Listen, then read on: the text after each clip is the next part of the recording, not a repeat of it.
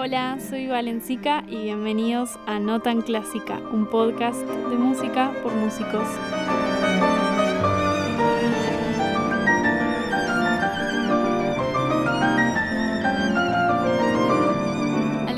Conocen ya saben que me gusta investigar, escuchar podcasts, leer y andar un poco en las causas y en las cuestiones que me parecen importantes. Así fue como me encontré con Acompasadas, un perfil de Instagram que se encarga de la investigación de la perspectiva de género en la música clásica. Aine Veloso, que es la que está detrás de ese perfil, realiza acciones de divulgación de figuras femeninas y cuando empecé a ver lo que compartía me quedé boquiabierta. En esta conversación, Aine nos cuenta sobre qué perspectiva de género está teniendo el mundo de la música hoy en día y qué acciones deberíamos tomar nosotros desde nuestros pequeños lugares. Así que quédate hasta el final de esta conversación porque ella lo explica mucho mejor que yo. Yo me llamo Aine, yo soy pianista, yo estudié en, en Salamanca y terminé mi grado superior formada como pianista clásica, pero luego me estoy dedicando a dar clases. Me encanta la docencia y entonces llevo muchos años trabajando con, con niños. Eh, al mismo tiempo preparándome una oposición y estudiando, bueno, con una vida así un poco ajetreada, pero esta pandemia mundial y este coronavirus pues supuso un parón así obligatorio que me hizo pues el lanzarme a la piscina con este proyecto, con Acompasadas. Me hubiera gustado lanzarme por otro motivo, pero la realidad es esa, que me dio el, empujón de decir, ostras, estoy en casa, estoy tranquila, venga, para adelante. Y mm, a raíz de empezar a dar clases fue un poco cuando empecé a darme cuenta, pues eso, de, que estaba transmitiendo un poco lo que me había pasado a mí en la carrera. Yo terminé una enseñanza musical larguísima sin haber tocado nunca una obra de, de una compositora, ¿no? Y me di cuenta de que como profe tenía que intentar hacer algo para que esa situación cambiase, porque ahora estaba estaba del otro lado, ¿no? Y tenía las herramientas para hacerlo. Entonces, todo empezó ahí, empecé a investigar, empecé a leer. Eh, es complicado también porque ahí es difícil encontrar a veces música escrita para, para niños, ¿no? Y, y, más estas obras que han escrito mujeres que muchas veces no hay un interés real porque se publiquen y se editen, y se editen. Y entonces, nada, empecé a juntar toda esa información y digo, esto yo necesito compartirlo porque me encontré de repente con, con muchísimo trabajo realizado por un montón de musicólogas, por un montón de músicas, es decir, con algo muy grande que sentía que estaba invisibilizado. Y entoné pues lo materialicé así todo en un perfil de Instagram que, que aúna muchas cosas. Por un lado, la divulgación de compositoras, intérpretes, por otro lado, la denuncia de un montón de situaciones, letras, eh, artistas machistas y muy sexistas.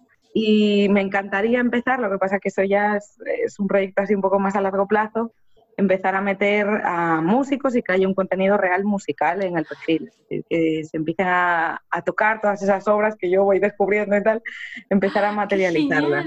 Sí, eso es, eso es mi idea así a largo plazo. y, y, así nació, a compasadas, así nació el perfil. Tuvo súper buena acogida y yo me sentí encantada de decir, bueno, pues realmente esto era una información que, hacía falta visibilizar y que no todo el mundo conocía. Sí, bueno, a mí, bueno, personalmente lo que te decía, como que me pasó que llegué a tu perfil así porque un amigo me mandó el video de que hiciste sobre la Filarmónica de Viena, que me quedé re choqueada. Y sí. entonces lo vi y bueno, como que empecé a mirar y ahí me di cuenta que claro, yo nunca había visto así un perfil de divulgación de la música de mujeres y como del feminismo mm. en la música más que nada académica, clásica. Y claro. entonces bueno, eso me llamó un montón la atención. Sí, sí, no, el, el vídeo de ese que comentas de la Filarmónica de Viena me, hizo crecer muy rápido porque creo que pues metí un poco el dedo en la, en la herida, en una orquesta, claro, una orquesta súper conocida, con una historia que me escribió mucha gente en plan, ostras, qué fuerte. Y yo pensando, es, yo no descubrí América, es decir, esa información estaba ahí y, yo lo que hice fue ponerla en un formato accesible, ¿no? Pero realmente esa información es conocida, es decir, no, no fue. Lo que pasa es que, bueno, no interesa que se divulgue, no interesa que se conozca. No, además me parece que dando esa información como que no haces muchos amigos porque también es como, bueno, salirte de esto de si bien son músicos increíbles, también son humanos que las cosas que por ahí que están haciendo no son correctas y por ahí, es, ahí es donde genera como más claro.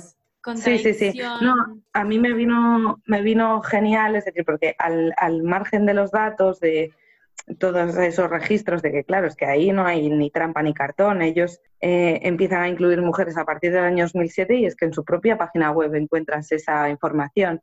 Me vino genial que encontré eh, este estudio del que hablo en el, vídeo que hicieron dos profesoras estadounidenses con el tema de las audiciones a ciegas, ¿no? Porque muchas veces me doy cuenta que se utiliza ese argumento de, no, hacen pruebas y aquí todo el mundo entra por sus méritos. Sí, sí, pero ¿qué tipo de pruebas? ¿Cómo son? ¿Son a ciegas? No, ahí es donde está un poco. Por si no sabes lo que son las audiciones a ciegas o con biombo o con pantalla, esta es una práctica que se empezó a utilizar por primera vez en 1952 por la Sinfónica de Boston y que generalmente se da en las últimas rondas de las audiciones para orquesta, donde el músico toca detrás de una mampara o de un biombo para que las audiciones sean más justas y que no haya privilegios o predisposición de los jueces.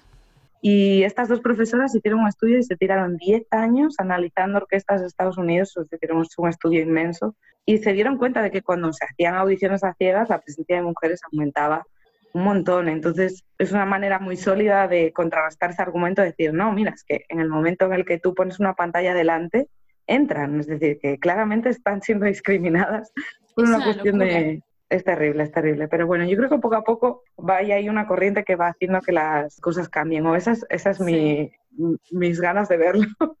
Sí, no, bueno, ¿querés contar un poquito lo, lo que contás en el video? Como para la gente que lo escucha. Eso. Sí, en, el vídeo básicamente eh, está dividido en dos partes. Yo en un primer momento iba a hacer una denuncia de las prácticas machistas que hay en esa orquesta, que son muchas porque la primera mujer que entró en la Filarmónica de Viena es una arpista que se llama Ana Lelkes, que entró en el año 97, si no me fallan la memoria, 97, pero no tenía una plaza oficial, ¿vale? Y estuvo 26 años tocando de manera extraoficial para la orquesta y no es hasta el año 2007 en el cual se empiezan a incluir mujeres. Actualmente son 136 músicos lo que tiene la orquesta y hay 16 mujeres, año 2020. Es decir, es una cifra cuanto menos fuerte. Pero buscando toda esa información para el vídeo, me encontré con otra rama que no es solo una orquesta con unas prácticas muy machistas, sino también racistas. Y eso fue una sorpresa para mí, ¿eh? es decir, claro, yo con mis privilegios blancos, pues es una realidad que a lo mejor no, no tenía tan fichada. Y de repente me encuentro, pues eso, la orquesta, la Filarmónica de Viena tiene un pasado muy asociado al nazismo, que eso no es ningún secreto, incluso ellos han hecho públicos muchos de sus archivos y tal. Pero claro, eh, pues es una orquesta formada por hombres blancos. Eh, y bueno, en el vídeo cuento varios ejemplos de, de prácticas muy, muy, muy, muy, muy racistas y, las denuncio. Ha sido una manera, yo creo que divertida, pero bastante directa. Sí, sí, es como accesible. O sea, a mí lo que me pareció que no era como un video que terminas como malhumorado, sino como que, bueno, te da pie a cambiar, va a pensarlo de otra manera. Eso me pasó a mí. Sí, sí, darle un poco la vuelta, sí. Y luego lo más bonito que vino, además de que el vídeo lo vi mucha gente, lo más bonito que vino después del vídeo es que un montón de gente empezó a compartir conmigo situaciones personales que habían vivido de, discriminación y, eso ya, ostras, a mí me hizo, viví unos días así de estar como muy emocionada y muy, porque mm, no es lo mismo verlo en una filarmónica que alguien que te cuenta me ha pasado esto y a mí me ha sucedido tal y a mí. Y entonces empiezas a unir las piezas del puzzle y dices, es que estos son casos reales y esto está pasando al lado de mi casa, es decir, conservatorios españoles, que es el país de donde yo soy y, es preocupante, pero es necesario visibilizarlo porque si no parece que no existe. Sí, sí, bueno, lo que te decía al principio, yo pensaba que, bueno, como vos decías, somos todos bohemios, abiertos. Claro. Y mm, cuando, todo, bueno, también se lo había comentado a mi mamá y le contaba cosas que pasaban y yo no, podía creerlo porque, bueno, yo por suerte nunca tuve que vivir una situación así. Si bien, bueno, todavía soy joven, como que mis experiencias de audiciones todavía no son como superiores, pero yo como no lo había vivido, creía que no pasaba y leer cosas de otras chicas, otras mujeres, fue como, no sé, choqueante. Sí, sí, sí, sí. No, yo yo, bueno, soy pianista, entonces el tema de las pruebas de orquesta y así no, no, lo, he, no lo he vivido casi. Pero, por ejemplo, el tema de, yo, a mí me parece surrealista, yo he hecho cálculos, digo, ostras, llevo, hice 14 años de, de, de piano, ¿no? 14 años, una media de 10, 11 obras por año, son 150, 160 obras las que habré tocado nunca toqué nada compuesto por una mujer, pero es que ni siquiera había esa posibilidad, ¿no? Es decir, a mí se me negó en mi educación musical el conocer un, patrimonio vastísimo, un repertorio súper, súper amplio. Y, por esa idea de que son compositoras de segunda, de que por eso no se conoce su música, porque son compositoras de segunda. Como, no, hay un interés real en que ¿no? se conozca. Claro, según qué, según qué criterio, ¿sabes? A mí una sonata de Beethoven me puede parecer maravillosa y a ti te puede parecer una mierda y eso no quiere decir. Ahí es, es, muy subjetivo, pero está claro que se ha negado porque yo, quitando a Clara Schumann, Fanny Mendelssohn, que son así como las más tal, yo ha, habido un montón de nombres que he aprendido muchísimo más tarde y que he tenido que buscarlos por mi cuenta, vamos, para nada en, en el conservatorio. Bueno, eso te iba a preguntar, ¿cómo si uno quiere como empezar a eh, como iniciarse en el mundo de empezar a buscar obras de mujeres y participación de mujeres en la historia de la música, no solo compositoras. Eh, ¿Cómo es que vos empezaste o cómo recomendás empezar? Sí, mira, yo empecé realmente un poco de, rebote y de casualidad. A mí me regalaron un libro que casualmente no tenía nada que ver con una parte así más académica. Me regalaron una novela que, que de hecho es una novela, ni siquiera es un libro así científicamente muy, pero que se llama La música para Clara, que es una novela que casualmente escribe una bisnieta o tataranieta de los Schumann, ¿vale? Y se llama Elizabeth Subercaso, ¿vale? Entonces empieza a escribir un libro sobre Clara Schumann, pero es una novela, ¿vale? Ella no, existe así como ese vínculo emocional de que, bueno, es parte de su familia. Y esa novela hizo así como un clic y a partir de ahí empecé a buscar, empecé a buscar, empecé a buscar. Y es básicamente libros, es decir, hay una labor muy grande que hacen musicólogas pues como Marisa Manchado, en Instagram, por ejemplo, está Shakira Ventura, que es una chica de la que yo soy muy fan, que está investigando y haciendo unas cosas preciosas, ha hecho un mapa de Google Maps de compositoras, que eso es una obra de arte,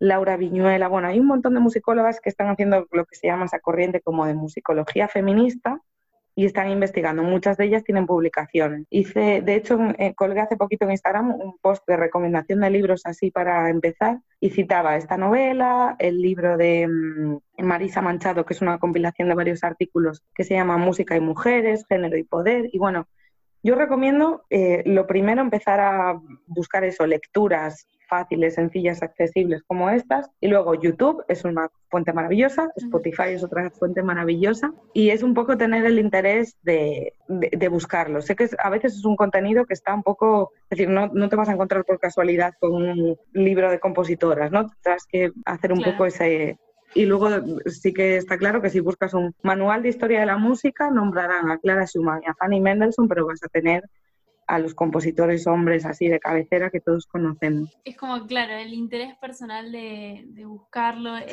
importante. sí, sí, es, es la manera. la oportunidad, porque por ahí va, es lo que, sí, yo estoy estudiando, nadie me, me habla de compositoras mujeres, o sí, pero parecen casos aislados y bueno, viendo tu Instagram y esto que me contabas, parece que no. Claro, por ejemplo, colgué hace unos meses un vídeo de una compositora que tiene 15, 16 años, que se llama Alma Deutsche, que es le llaman la nueva Mozart, ¿no? Ella no se siente identificada con eso, pero una niña completamente prodigio que ha estrenado obras suyas en el Carnegie Hall, que está componiendo, pero de manera increíble, súper precoz, tiene 15 años.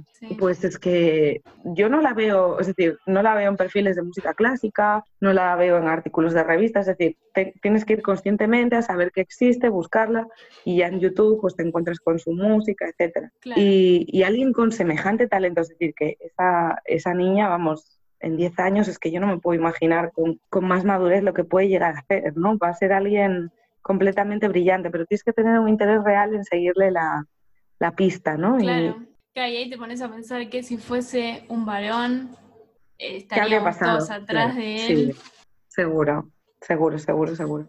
Bueno, eso es muy choqueante. Y después, algo que me, que me encanta de tu Instagram es que compartís canciones de reggaetón con un objetivo específico que, bueno, yo también me he indignado muchísimas veces y digo, ¿por qué nadie más se está indignando? ¿Por qué seguimos cantando y escuchando? Y, bueno, no sé, contanos un poco qué, qué, estás haciendo con eso. Sí, mira, te hago un apunte, no solo son canciones de reggaetón, ¿eh? Porque hay de todo, es decir, de hecho, casi las que más interés suscitan son las que no son de reggaetón. Muchas veces las canciones de rock y de pop sí, porque el reggaetón es un género que se ha llevado un poco así el estigma de ser un género machista y yo siempre digo que no hay un género machista, es decir, hay una letra machista y un artista machista y que claro, precisamente que el reggaetón lo hayamos encajado en esa categoría hace que hayamos descuidado un poco todas las otras. Y de verdad, hay machismo en el pop, en el rock, en el reggae, incluso en la música clásica hemos visto que hay prácticas machistas sin ser una música que tenga letra. Incluso en canciones infantiles, de canciones que cantábamos todos de, niñas y de niños, de repente las escuchas de mayor y dices, ay, madre mía, nadie me dijo que esto era, era esta barbaridad. Sí, y entonces el otro día, mira, me puso una chica un comentario y me decía, resulta curioso que parece que necesitamos ver escrita una letra para darnos cuenta de que es machista, porque si la vemos en ese envoltorio de música con un ritmo, no sé qué, no sé cuánto, pasa completamente desapercibida, ¿no? Mm. es un poco el objetivo que tengo yo, pues el decir, ostras, mira, te cojo esta estrofa, te la pongo así escrita y tú la, la ves en un post Instagram y dices, ¡Ah! ostras, si yo esta canción me la escucho todas las semanas y nunca me había dado cuenta de que decía esto, ¿no? Ese es un poco el objetivo. Sí, pero este, me pasó lo mismo, como verlo es terrible, vos decís, no, no, o sea, yo no me animaría a decir eso, cómo es que hay alguien que lo está diciendo y que nadie lo está cuestionando. Sí, sí, sí, es eh, un caso muy, muy bonito y muy así, muy fuerte que me pasó fue cuando compartí el Every Breath You Take de Police, que es una canción, una letra terrible, es decir, todo lo que hagas te estaré mirando, todo lo que digas te estaré vigilando, es decir, es la demostración de amor posesivo así hecha canción. Y esa canción está popularizada como una balada romántica, es decir, hay gente que se, que se casa con esa canción de fondo. Y es terrible, claro, es terrible, yo digo, ay madre, y todo el mundo en los comentarios, madre mía, yo nunca me había dado cuenta, qué barbaridad, qué tal, digo, claro, es que el propio Sting dijo que, él la escribió pasando por, su divorcio y que era una canción de odio hacia su ex mujer y que luego la gente la interpretó y se arrepintió un poco el mismo de, cómo se la tomó el público y cómo la hizo, la metió en esa categoría de canción de amor, porque nada lo es, ¿no? Así que sí, esa es la función de esa sección. Sí, además, bueno, lo que comentabas de, de, que muchos de estos artistas como que reciben premios o como el apoyo de instituciones que lo único que hacen es reforzar el machismo. Claro, precisamente hace dos días es que fue muy polémica la, noticia que la Asociación Estadounidense de Compositores en la categoría de música latina le dio el premio de compositor del año a Bad Bunny y le dio el premio eh, a la canción del año eh, Con Calma, que es una canción de Daddy Yankee.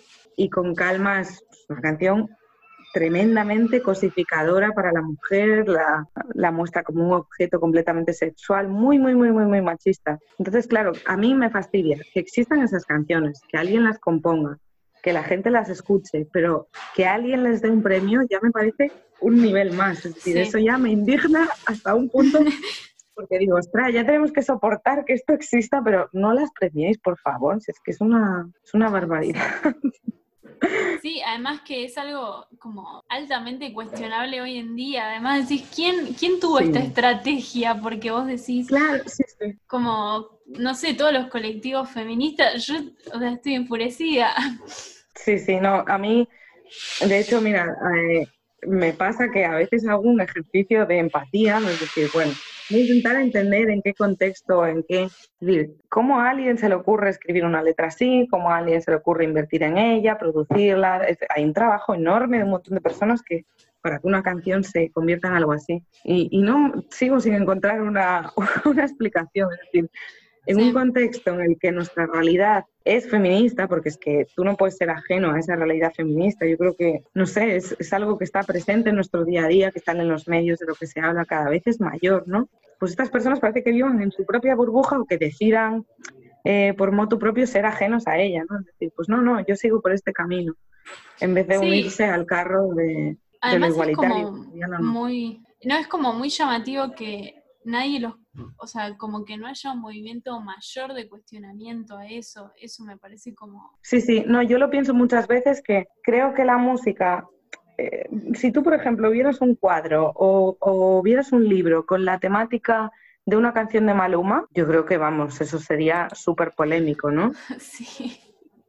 pero lo ves en música y te ponen así ese ritmito y esa canción y tal, y parece que, ah, no, la música es socio tal. No, no, la música está presente en tu día a día de manera constante. Es decir, yo me subo al coche, hay música, voy al dentista, hay música, me están bombardeando con un mensaje un montón de rato, hay muchísima lo que se llama contaminación acústica es eso, ¿no? Hay música en todas partes y estamos bombardeándonos con ese mensaje y es importante, es decir, la música al final está haciendo que cale un mensaje y además luego se convierte en un patrimonio musical que escucha años y años después, que es lo que le pasa a muchos grupos que escriben una canción en un determinado momento y años más tarde dicen, no, yo me arrepiento de haber escrito esto. Y eso los, los honra, o yo por lo menos creo que los honra, ¿no? De, esa manera, decir, bueno, pues en un contexto escribí esta canción y ahora mismo la condeno y, creo que no, que no estuvo bien, ¿no? Y luego están los otros que utilizan otros argumentos de decir, no, esto era un himno contra la violencia de género, luego tal, que hay muchos que años más tarde siguen defendiendo ahí contra viento y marea algo que se cae por, por su propio peso, ¿no?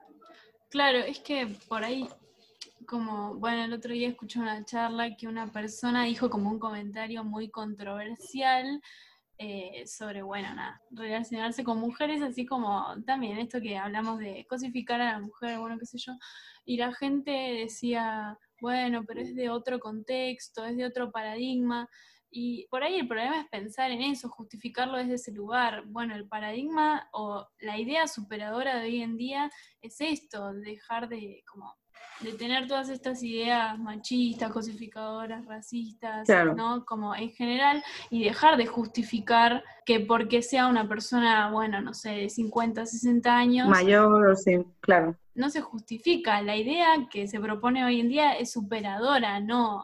Claro. o sea, no estamos hablando Completamente. de que le hace mal a alguien. Completamente, completamente. Yo creo que es la manera de, que este cambio, que, es que es real, ya está sucediendo, porque ya está pasando, aunque quede mucho camino por hacer, ya estamos en sociedades que son mucho más feministas de lo, de lo que eran, ¿no? Pues es la manera. Y la música tiene que ir de la mano de ello, porque es que parece que la música se está yendo por otro camino distinto. Y no, tiene que ir de la mano. Y además sería, yo lo pienso, digo, ostras, si de repente toda, con lo importante que es la música, la cantidad de gente que la escucha, la influencia que tiene la gente joven, si remasen en, una dirección feminista, sería una herramienta poderosísima, es decir, sería súper, súper poderosa para ayudar a, a cambiar todas esas mentalidades. Sería realmente increíble.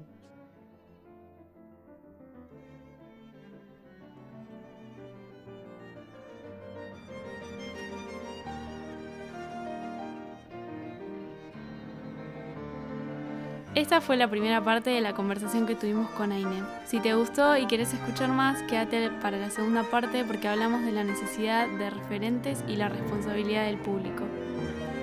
Si te gustó este episodio, no te olvides de compartir con tus amigos y suscribirte a todas nuestras plataformas de podcast, seguirnos en YouTube y seguirnos en Instagram arroba. Gracias por quedarte escuchando hasta el final.